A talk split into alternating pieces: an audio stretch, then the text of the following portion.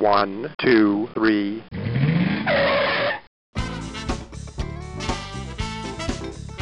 Bem-vindo, bem-vindo ao Paladar Distinto, seu podcast de gastronomia. E o tema de hoje é sobre charcutaria. E eu tenho a honra de, de falar com o Rafa Bocaina. Tudo bem, Rafa? Fala, Gabriel. Tudo bem? Prazer estar aqui com você. Poxa, que bacana, Rafa. Ser bem legal aí conhecer um pouco mais aí sobre a sua trajetória, né? E depois aí falar sobre charcutaria, esses produtos incríveis aí, né? Um pouquinho aí sobre a, sobre a fazenda, né? Esse trabalho bem bacana aí que você, você vem fazendo. Poxa, vai ser incrível, viu? Que bom, é sempre uma alegria poder falar sobre o nosso trabalho, que nossa luta, né? A vida do produtor rural é uma luta, um trabalho quase que missionário. Verdade, né? Poxa, Rafa, mas conta pra gente, Rafa, como que começou, né? Acho que antes, assim, até antes da charcutaria, mas o paixão por gastronomia, né? Sei que você, pô, já trabalhou em diversos restaurantes super bacanas tal. É, vi que você fez curso de hotelaria, depois gastronomia também, né, no Senac lá de Campo de Jordão. É, como começou assim essa paixão pela, pela gastronomia? Aconteceu de uma forma bem comum, né? Acho que eu conheci vários cozinheiros que tiveram esse incentivo a, a, carreira dentro de casa. Eu, minha mãe tem grande amor pela cozinha, é uma super cozinheira. A minha avó também era. Meus tios avós, por parte de pai, eram caras que cozinhavam super bem. Então eu cresci num, num ambiente rico gastronomicamente, rico no, no, sentido de diverso, né? Pelas fazendas do interior do Vale do Paraíba, onde não há distinção entre cozinha, ingrediente, horta, curral, pasto. É, no meio dessa geleia cultural gastronômica, eu tive a alegria de crescer crescer com a minha família na pequena cidade de Silveiras e quando questionei pela primeira vez naquela fase chata da vida, né, o que você vai ser quando você crescer? Eu, eu, eu, eu já queria ser cozinheiro e procurei formação em 99. Na época, a formação para um cozinheiro era fazer hotelaria, foi o que eu fiz. Depois, assim que o Senac, minha escola querida, abriu o primeiro curso de gastronomia, lá estava eu fazendo minha segunda escola. E aí depois você, poxa, teve uma passagem bem legal, né? Pelo Dom também, depois você foi para a Espanha. Conta um pouquinho aí pra gente. É, eu estagiei no Dom, acredito que em 2001 ou 2002, 2002, se, se não me engano. Uma época em que o Dom era muito diferente, né? Era muito pequeno, nós éramos dois estagiários só, depois entrou mais um, ficamos três. Era um, era um outro momento. Mas foi um momento muito importante para mim, divisor de águas, até mesmo diria mais um, né, entre outros. Mas ali dentro eu entendi o que era uma cozinha profissional, né? cabeça de um menino estudante é uma cabeça sonhadora, né? Ver isso na prática, até mesmo as agruras, as dificuldades do ambiente de cozinha, que é um ambiente muito insano, muito pesado. Foi ali, eu tive a sorte de estar ali na, nesse lugar tão especial que acabou se tornando quase que um templo, né? Usando aqui uma, um lugar comum, né? da gastronomia brasileira. Ali, ali eu pude, dentro do dom, conhecer a figura do Antônio Luiz Saduras, que é um chefe que eu admiro muitíssimo e que acabou me levando para o País Basco, Mugaritz, onde eu também tive uma experiência, eu diria uma experiência de formação, né? Porque a gente não se forma somente na escola, a gente se forma profissionalmente também no mercado. Então, tive uma carreira de 13 anos aí como cozinheiro, tive a sorte de debutar nesses dois lugares tão especiais, depois com passagens por outros lugares também, tive uma carreira bastante feliz e até resolver em 2013 me exilar do gastronômico com a minha família, aqui de novo na terra dos meus ancestrais. E é só até uma curiosidade, eu estava até vendo, né, assim, nossa, o Mugaritz, assim, é um lugar incrível, né, porque ele é meio que, é, fica meio que num campo, assim, né, é na roça, cara. O lugar é na, é na roça. Isso foi muito interessante. O engraçado até, Gabriel, que os meus colegas eh, de Mugares, eles, eles achavam isso o fim do mundo. E eu estava em casa com isso. Nós morávamos na zona rural, né? O Mugares, para quem não sabe, fica a 4 quilômetros de São Sebastião, que é um núcleo urbano de tamanho razoável, entre dois municípios.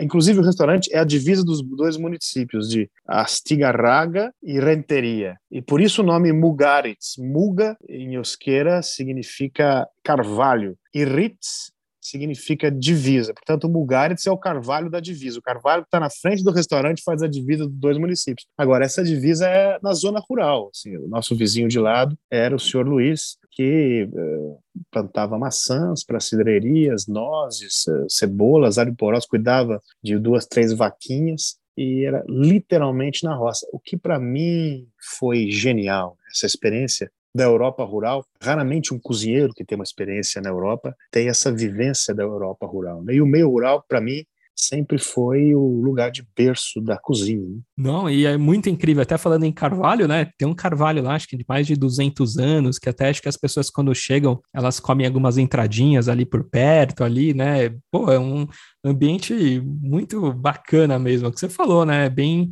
diferente, né, de um restaurante lá na Europa, super bacana, né, uns considerados aí um dos melhores do mundo, e tem ainda esse contato, né, com, né, com a roça, com esses produtores locais, né. É, o Andoni é uma espécie de, de monge, de mago da gastronomia. Tudo que ele faz está ali quase que ao alcance de uma mão, assim metaforicamente. Né? Ele tem está ao lado do mar Cantábrico, que o provê de peixes e frutos do mar uma qualidade fantástica. Nós recebíamos duas, três vezes por semana o próprio pescador num carrinho pequenininho trazendo aquilo, peixe ainda duro, né, de, de, de, fresco. E o entorno, né, um entorno que é super rico, uma região montanhosa, onde você tem aquilo que nós chamamos agora aqui no Brasil de punk, que é um nome que eu não gosto, né? porque punk para um é, coisa comum para outro. Né? Então nós colhíamos ervas e flores ali, coisa que hoje é muito comum, em 2004 não era. Então com isso ele constrói uma cozinha muito inventiva, muito criativa, e eu diria até certo ponto revolucionária. Revolucionária porque ressignifica a, a comida e a experiência de comer de diversas formas, na apresentação, mas também de uma forma mais filosófica. É tão difícil falar do Mugares por conta da complexidade da cozinha, né? mas hoje, por exemplo, eles fazem um trabalho com fermentação fora de lugar. Esses caras servem uma maçã completamente embolorada, verde de bolor, nossa. Eu não sei exatamente como é, como se faz, não é do meu tempo isso, mas é uma coisa incrível você receber um prato com uma maçã completamente embolorada. Agora, é lógico que essa, que essa fermentação e, esse, esse, e esses bolores foram desenvolvidos com todo o cuidado e o, res, e o, e o resultado, eu não comi esse prato, mas o resultado certamente é, deve ser muito surpreendente em termos de sabor, que é a proposta dele. Outro prato que eles servem, que inclusive inspirou o Luiz Felipe do Evai aqui em São Paulo, ele serve o rosto de, uns, de um, um dos cozinheiros de porcelana, um rosto perfeito, coloca algumas pétalas e algumas coisas sobre a, os lábios e o rosto, e aí a pessoa é convidada a comer aquilo com a própria boca. É uma experiência que uh, assusta alguns, uh, repele outros, Sim. mas não deixa de ser importante do ponto de vista de ruptura de paradigmas, né? No meu tempo era também ousado, mas em outros pontos, pontos mais técnicos, eu diria assim. E foi muito importante para mim. Agora, eu admiro, acompanho, mas não é o que mais me move hoje em termos de paixão, né? Eu não estaria mais feliz dentro de um restaurante desses hoje em dia. Sim. Eu vi também, né, Rafa, você teve uma passagem também pelo Chile e depois também teve uma passagem muito legal em Belém com o Paulo Martins, né? Puxa vida, que delícia que foi conviver com o Paulo Martins e, e as filhas e e a dona Ana Maria Martins, na época, ela estava viva, convivemos muito, ficamos muito amigos. Foi uma, uma experiência, Gabriel, muito inusitada, porque eu tinha 20 dias de Brasil. Você imagina, eu vindo do País Basco, é, lá do Andônio, uma situação de rigor em cozinha, de silêncio completo, para me embrenhar na selva amazônica. E foi justamente o que eu fiz, porque o trabalho com Paulo Martins não era limitado às cozinhas do, do, dos restaurantes dele, mas um trabalho de imersão na floresta, no tucupi, uh, nas casas de farinha, pela Baía do Rio Guamá, pela floresta amazônica e pelo mercado do ver o peso, com aquela abundância, aquela profusão de cheiros e aquela bagunça toda foi um choque cultural maluco para mim. E até legal, né, Rafa? Até mandar um abraço. Também gravei com a filha do Paulo, com a, com a Joana, né? A Joana, Joana, é um amor de pessoa. Faz um trabalho importantíssimo. Poxa, incrível os produtos dela, né? Importantíssimo o trabalho que ela faz. Embora a gente se veja muito pouco, raramente, há muitos anos a gente não se vê, nós mantemos uma, uma relação cordial. As, as redes sociais, elas trazem hoje uma falsa sensação de aproximação, né? Verdade sei lá, acho que faz mais de cinco anos que eu não vejo a Joana, mas quando de vez em quando a gente trocar umas ideias, parece que a gente está próximo. Se você estiver ouvindo, Joana, um beijo para você.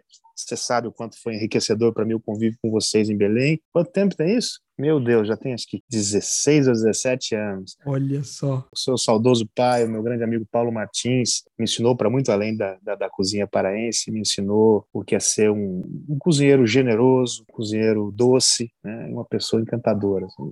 Saudades do Paulo. Que bacana. E aí, Rafa, é o que você falou, né? Daí depois você poxa, cansou um pouco desse mundo, né? Essa correria tudo e voltou para Silveira, né? Para fazer um trabalho aí super legal, né? Com, com, os porcos aí, com charcutaria, com caruncho, né? É, pois é. É, a gente conta a história assim meio resumidamente, né? Sim não, não, não, houve essa ruptura assim. Então, então, ah, me cansei da cozinha, vou para a fazenda criar porco. Não foi assim que aconteceu. É, foi assim que aconteceu, mas eu vou tentar dar alguns detalhes aqui para não parecer que as pessoas falam, ah, cansei, vou chutar o pau da barraca, vou, vou, vou criar porco lá na, na serra. Não, não, foi exatamente isso que aconteceu. O que aconteceu é que nós estávamos em Belo Horizonte, eu estava lá frente de um restaurante muito bacana, inclusive chamado Atlântico, de peixes e frutos do mar, é, nós tínhamos, na ocasião, algumas possibilidades lá, né, de trabalho. Né? Eu digo, nós tínhamos eu e minha esposa, né? Eu sempre tive a ideia de vir para a fazenda. Sim. Em algum momento. Eu, imagi eu, imaginava que isso fosse acontecer mais tarde. E ela me encorajou. A gente com uma menininha de menos de um ano em casa. Ah, vamos para lá. Só que a ideia não era vir, abandonar a, o ofício, nada disso não. A ideia era vir justamente fazer isso aqui na fazenda, abrir um pequeno restaurante aqui. Nós até sondamos a possibilidade de uma de uma sociedade, numa, numa, numa pousada muito legal que tem aqui perto, e tal. E aí to, tocamos em paralelo outros projetos depois de nos mudarmos para cá. Eu toquei comecei a dar aulas em, em universidades, toquei alguns projetos de consultoria que eu tinha muita demanda e não tinha tempo de fazer.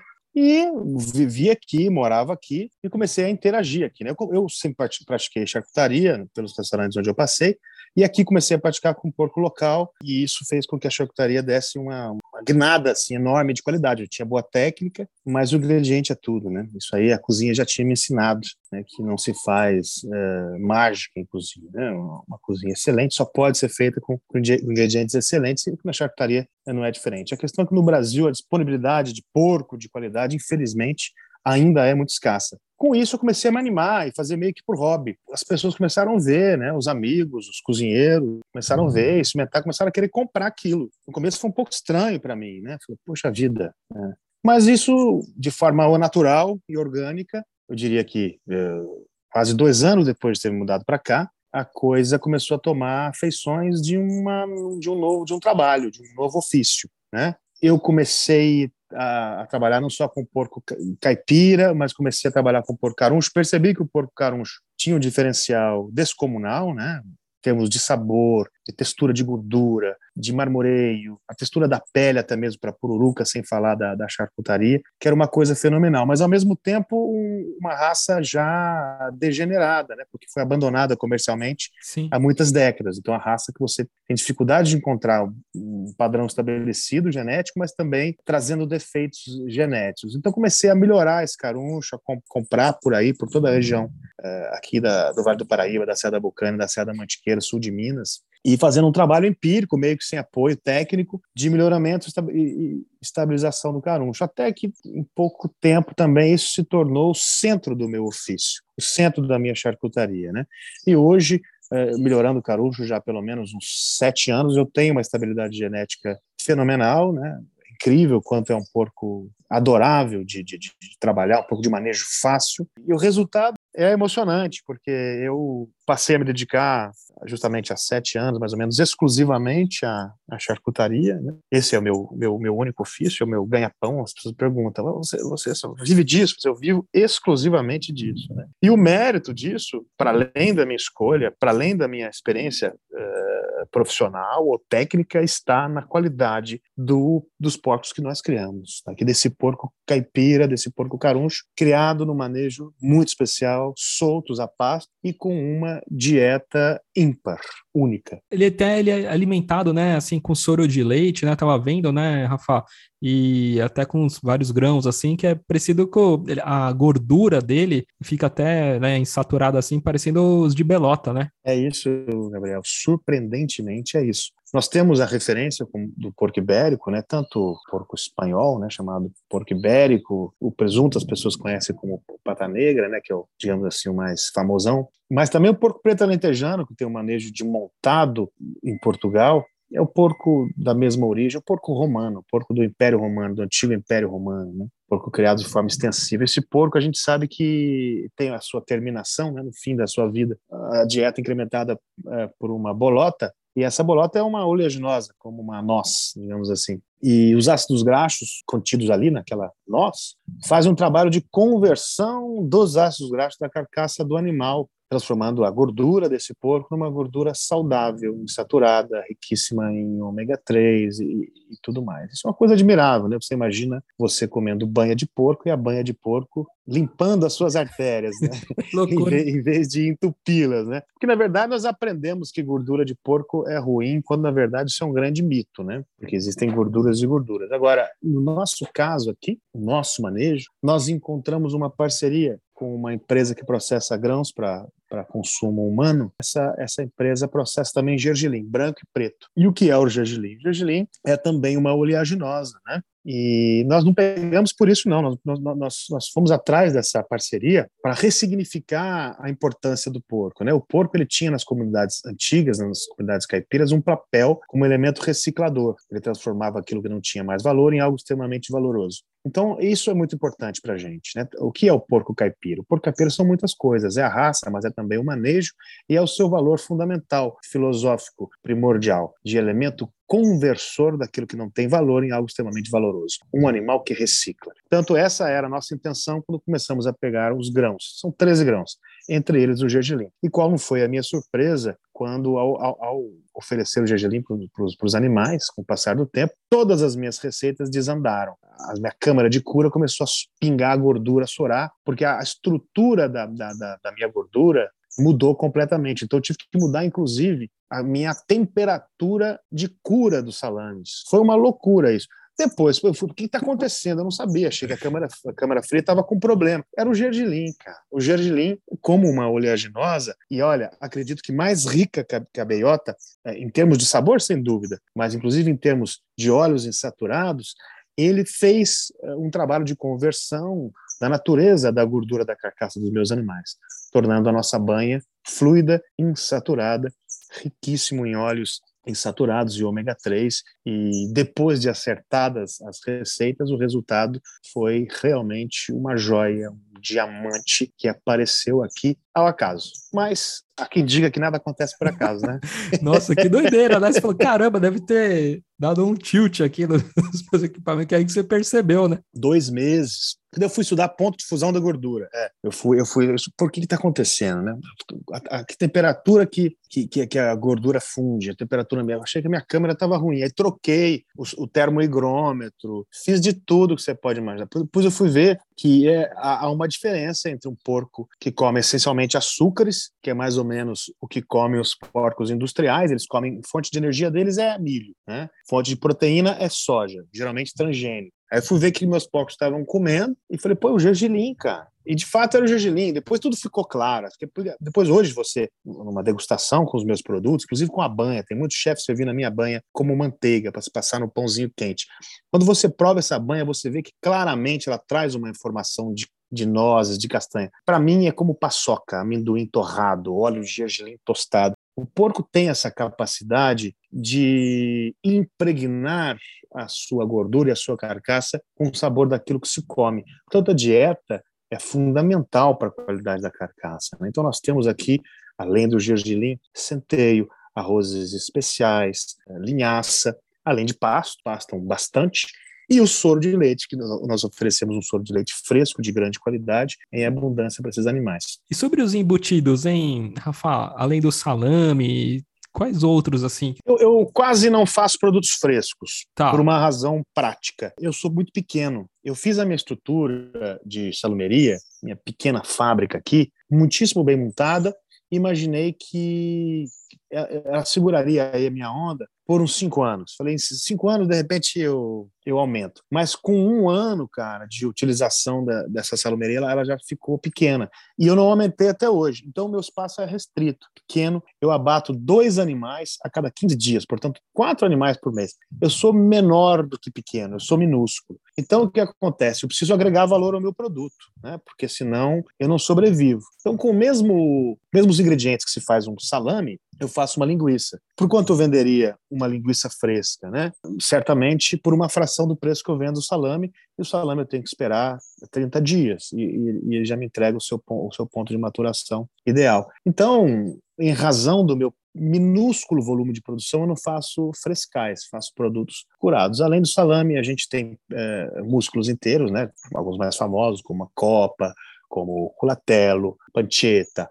guanciale, né? E uma linha também de de embutidos, uh, eu diria, autorais. Né? Eu tenho um lombo curado à maneira ibérica, que eu chamo de Malvento. Eu estou desenvolvendo agora, vou lançar agora um paio inspirado nos paios protegidos de Portugal. Enfim, são bastante variáveis também. Eu quase que não tenho um pool fixo de, de, de produtos. Tem alguns que realmente nunca saem, salame rutal nunca sai, salame brutal, um salame minimalista, com tocinho picado à mão, intervenção mínima, é, com uma assinatura aromática somente para um refinamento, fazendo ressaltar a, a, qualidade do porco. Né? Então ele, a, as guanciales, as panchetas e os culatelos estão sempre aqui, mas entra e sai sempre um ou outro produto. Agora uma terrina fantástica de cabeça de porco acaba de entrar também. Enfim, o trabalho artesanal traz essa possibilidade é, de variação. E os meus, meus clientes, meus, meus, meus adoráveis clientes, também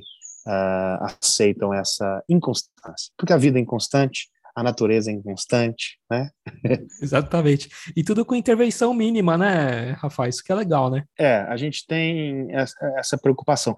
Mas então, é uma coisa assim, quase que uma obrigação, cara. Quando você começa a manipular a carcaça é, dos animais, você já percebe que você está nas mãos com uma coisa muito especial, sabe? A proporção de carne com gordura, a textura da gordura, a cor da carne, é, é, quase que não há diferença de uma cor de carne bovina, uma, carne vermelha escura, né? Então, encobrir isso com alho, ou com pimenta, ou com qualquer outro incremento, é um, é um pecado enorme. De modo que essa intervenção mínima, ela é uma forma de respeitar a natureza fantástica do porco caruncho. E alheira, você já pensou em fazer alheira? Já fez algum teste? Eu faço vez ou outra. É. Eu faço vez ou outra alheira, mas eu faço uma alheira que eu chamo de alheira fajuta, porque a alheira mesmo ela é, uma, é, é, uma linguiça mista, né? Ela tem frango, tem outras carnes, e a minha é 100% porco. Então, por conta disso, eu chamo de alheira fajuta. No momento tá fora, de, de, de, tô sem estoque, mas eu, eu costumo fazer. Inclusive, eu quero fazer um convite aqui, aproveitar aqui, fazer, como é que chama? Vender meu jabá aqui, né, assim que, que, se diz. Claro, é lógico. Eu tenho um canal no YouTube, cara, que é muito, muito legal. Chama-se Prosa Caipira, um canal no Sim. YouTube onde eu trago a charcutaria. Então tem vídeos, por exemplo, da manipulação da carcaça dos carunchos. Tem vídeos muito interessantes sobre o meu manejo com esses animais, a alimentação e tudo mais. Mas também tem é, a documentação da nossa cultura regional, da cultura do entorno, da cultura caipira, das modas de viola dos passeios a cavalo que a gente faz, as incursões pelo território da Serra da Bucaina, das várzeas alagáveis do Rio Paraíba, incursões pelas terras altas da Mantiqueira. Então, quem se interessa pelo universo da charcutaria, por porcos crioulos também, mas também por esse, por esse território, que é um território muito precioso do Brasil, que são esse entre serras aqui, que nós estamos no Vale do Paraíba, acessa lá o Prosa Caipira, tá lá no YouTube, se inscreva no, no canal, porque é importante, eu, eu, eu ficava, Gabriel, me relutando por esse lance de pedir para inscrição, sabe? Mas é importante para dar visibilidade, então... Exatamente. E... Quem gostar... Não, e até já faço uma, uma propaganda aqui, até mandar um, dar um beijo aqui. Eu tava, tava vendo, né? Tava assistindo os vídeos e tal. E eu vi um vídeo muito legal, né? Quando a Mara Salles, né? Até que vai ser meu, um dos meus próximos episódios, né, Rafa? Sua super amiga. E você fez um leitão, né? Um, no seu forno aí, caipira tal. E eu achei incrível também a farofa de Içá, né? Pois é, a comadre Mara Salles é um tesouro que a vida me trouxe, uma amiga querida, sempre que possível nós estamos juntos, nós a, a recebemos, vez ou outra, aqui na região, e nós fizemos um, um, um, não, alguns episódios com ela lá no canal Prosa Caipira no, no YouTube. Entre eles, esse um que você viu, onde eu a recebo aqui em casa e a gente faz uma leitoinha carucha Nossa. assada na minha fornalha, na velha fornalha caipira aqui da, da Fazenda Comadre, ficou encantada, né? A Mara, Nossa. ela é uma caipira, assim, nascida e criada, né? De Penápolis, Sim. E ela, ela encontrou aqui nas nossas andanças, é, pela, por essas serras, com, com, esses cheiros e com as receitas é, tão, tão, tão conhecidas né, e tão, tão, tão familiares é, da, da, nossa região caipira, ela encontrou o cheiro da sua infância, ela veio com as irmãs aqui, isso está tudo documentado lá no canal. E foi super bacana, porque assim, eu sou um, um fã sem tamanho assim da Mara. A Mara nos ensina não só com a sua maestria de, de, de, de, de cozinha, mas também como ser humano. Quando está perto da Mara, cada comentário serve como um conselho, sabe? Ela fala com mansidão, com sabedoria de quem já, já trilhou um caminho muitas vezes penoso, inclusive, e estar tá perto dessas pessoas é, é, é, muito enriquecedor. Nossa, eu vi, ficou incrível. E uma dúvida até, assim, uma curiosidade, Rafa, como que faz para pegar essas, essas formigas lá, o içá? A içá nós fizemos também nesse, nesse, nesse programa, fizemos a farofa de içá. Então, a içá ela é uma, uma tanajura. Você conhece, você sabe a formiga cortadeira, a saúva? Sim, sim. Ela é a rainha dessas formigas. Na verdade, não é a rainha, é a princesa. E eu explico. Elas vivem em formigueiros aí debaixo da terra e uh, numa época do ano que varia de outubro a dezembro, quando caem grandes trovoadas, elas fazem as revoadas. Então elas saem, e por isso que eu digo que não são rainhas, são princesas. Elas saem, as princesas saem da, do formigueiro com o abdômen lotado de ovas para formar novas colônias. Então elas saem dos formigueiros aos milhares. Né? Pegar aí no meio de novembro, por exemplo, uma, dá uma grande trovoada, cai uma chuva e abre um sol forte, é a hora que elas saem. Os, os formigueiros ficam como um tapete negro arroxeado, com essas tanajuras saindo, e elas voam. Voam, e lá de cima, quando elas enxergam uh, uma terrinha vermelha, elas descem, tiram as asinhas, fazem um buraquinho, iniciam ali um novo formigueiro. Portanto, elas são princesas que estão deixando a colônia para se tornarem rainhas e se tornarão rainhas quando, quando e se as suas ovas eclodirem e elas formarem um novo formigueiro. Só que antes disso, a gente vai lá e cata um bocado os tamanduás, os macacos, os passarinhos, os porcos. É uma época de festa, todo mundo fica enlouquecido com as içás. E essa é uma das poucas heranças uh, que nós temos aqui uh, dos, dos, dos, antigos uh, habitantes da, da, nossa região, os índios Guaianás, os índios Puris, que nos ensinaram que isso é uma, uma joia, uma iguaria. Monteiro Lobato, brasileiro importante, um vale paraibano de Taubaté, e um apaixonado pelas estás também. Ele recebia de uma tia uma latinha que mandava para São Paulo para ele, desde Taubaté, uma latinha com farofa de sás. Ele dizia que as içás é o, são o caviar da gente caipira. Olha que expressão bacana. Não, eu fiquei babando ali. Poxa, é muito bacana ali, fritinha, tudo assim. Nossa, é, é incrível, né? Poxa vida. É gostoso, viu? Ela tem uma coisa assim, tem essa coisa de preconceito, né? Tem gente que adora e tem gente que detesta. É um consumo ligado à população pobre. Então, as antigas famílias aristocráticas geralmente têm aversão a uma aversão cultural, né? Não se come formiga, é uma, é uma questão puramente é, cultural. É delicioso, é muito bom, é rico nutricionalmente também. E ela tem um perfume muito característico, um almíscar, um cheiro meio floral que é bem marcante. Então, tem gente que ama e tem gente que detesta também. Ô, Rafa, e tem algum embutido aí que quando você estava na Europa, você comeu, alguma coisa assim que você ainda não fez e tá ainda assim prestes a fazer assim alguma coisa ainda que você não tenha feito de embutido? Ah, certamente, mas o meu trabalho não vai muito nessa linha, sabe, Gabriel? O meu trabalho não, não reproduz é, nas minhas experiências fora.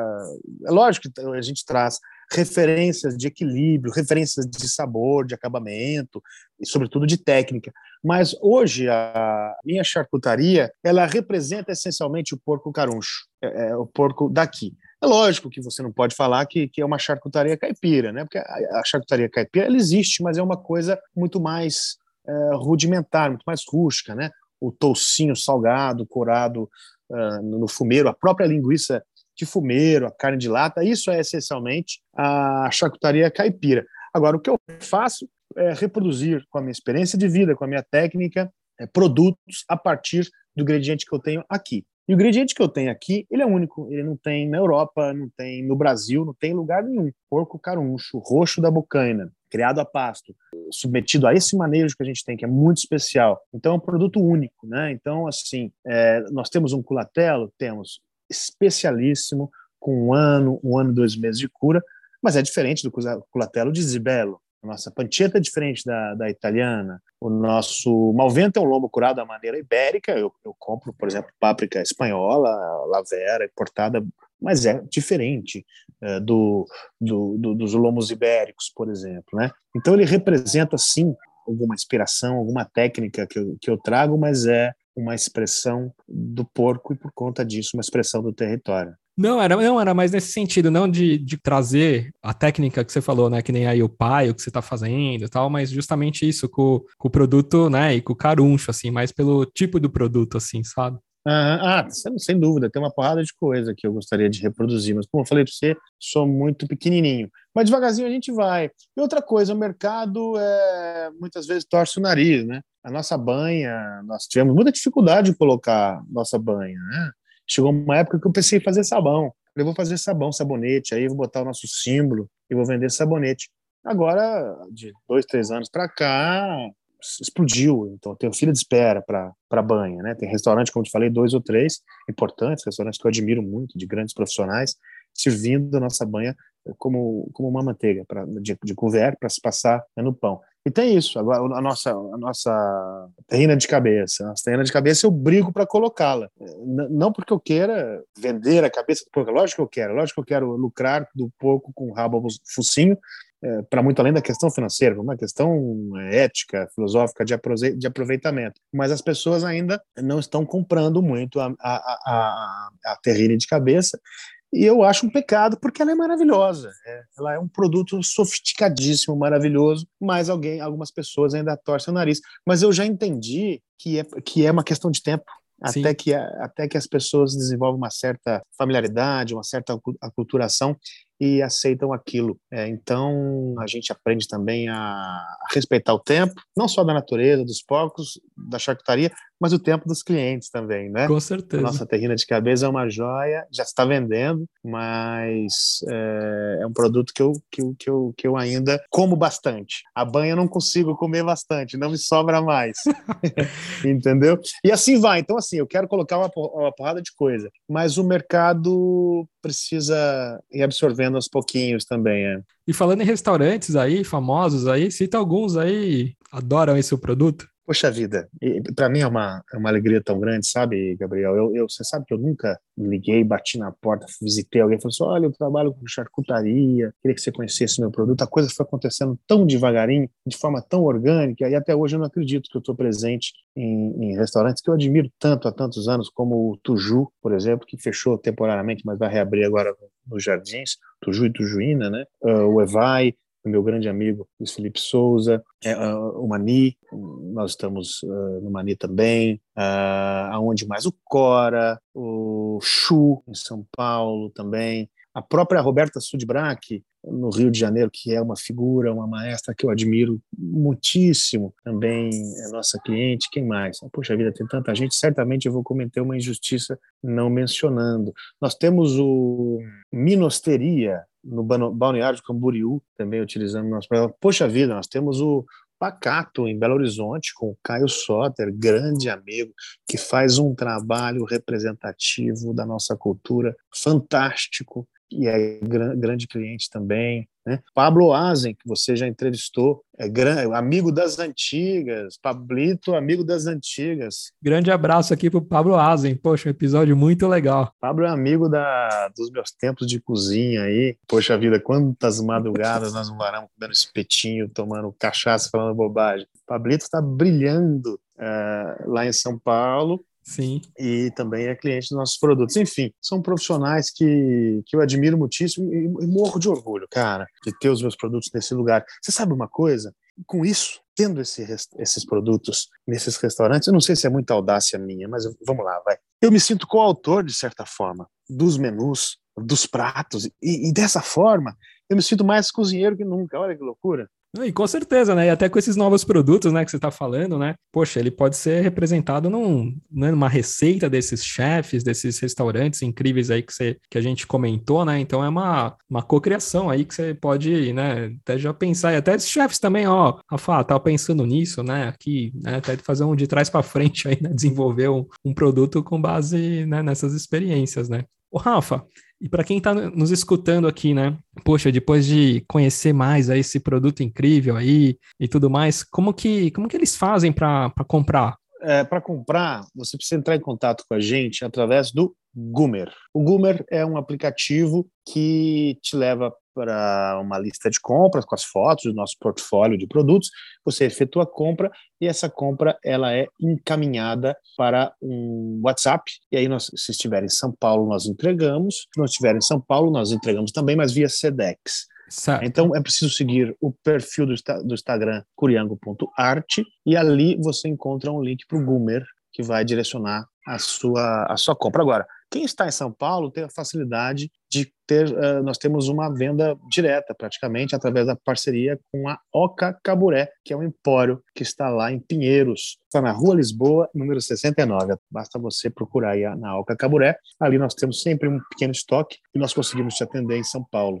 É, mas deixa eu fazer uma ressalva aqui. Você que está ouvindo a gente, que quer comprar o nosso produto, nós somos muito pequenos, todos os sentidos, não só no volume de produção, mas em termos de pessoas trabalhando também. Então tenha paciência.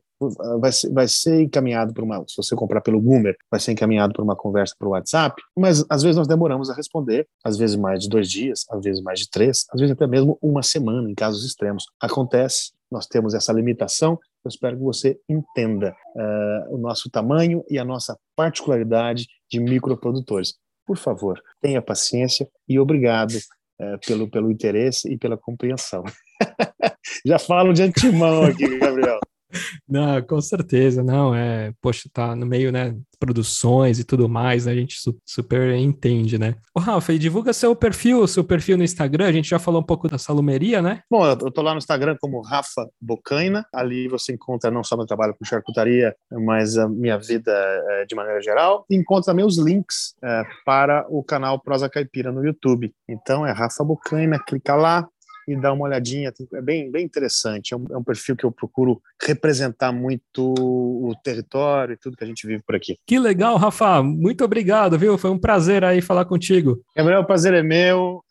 Estou é, encantado com, com, com o programa. Ansioso, inclusive, para os novos episódios. Poxa, que legal, viu? Obrigado. Tchau, tchau. Um abração. Até mais.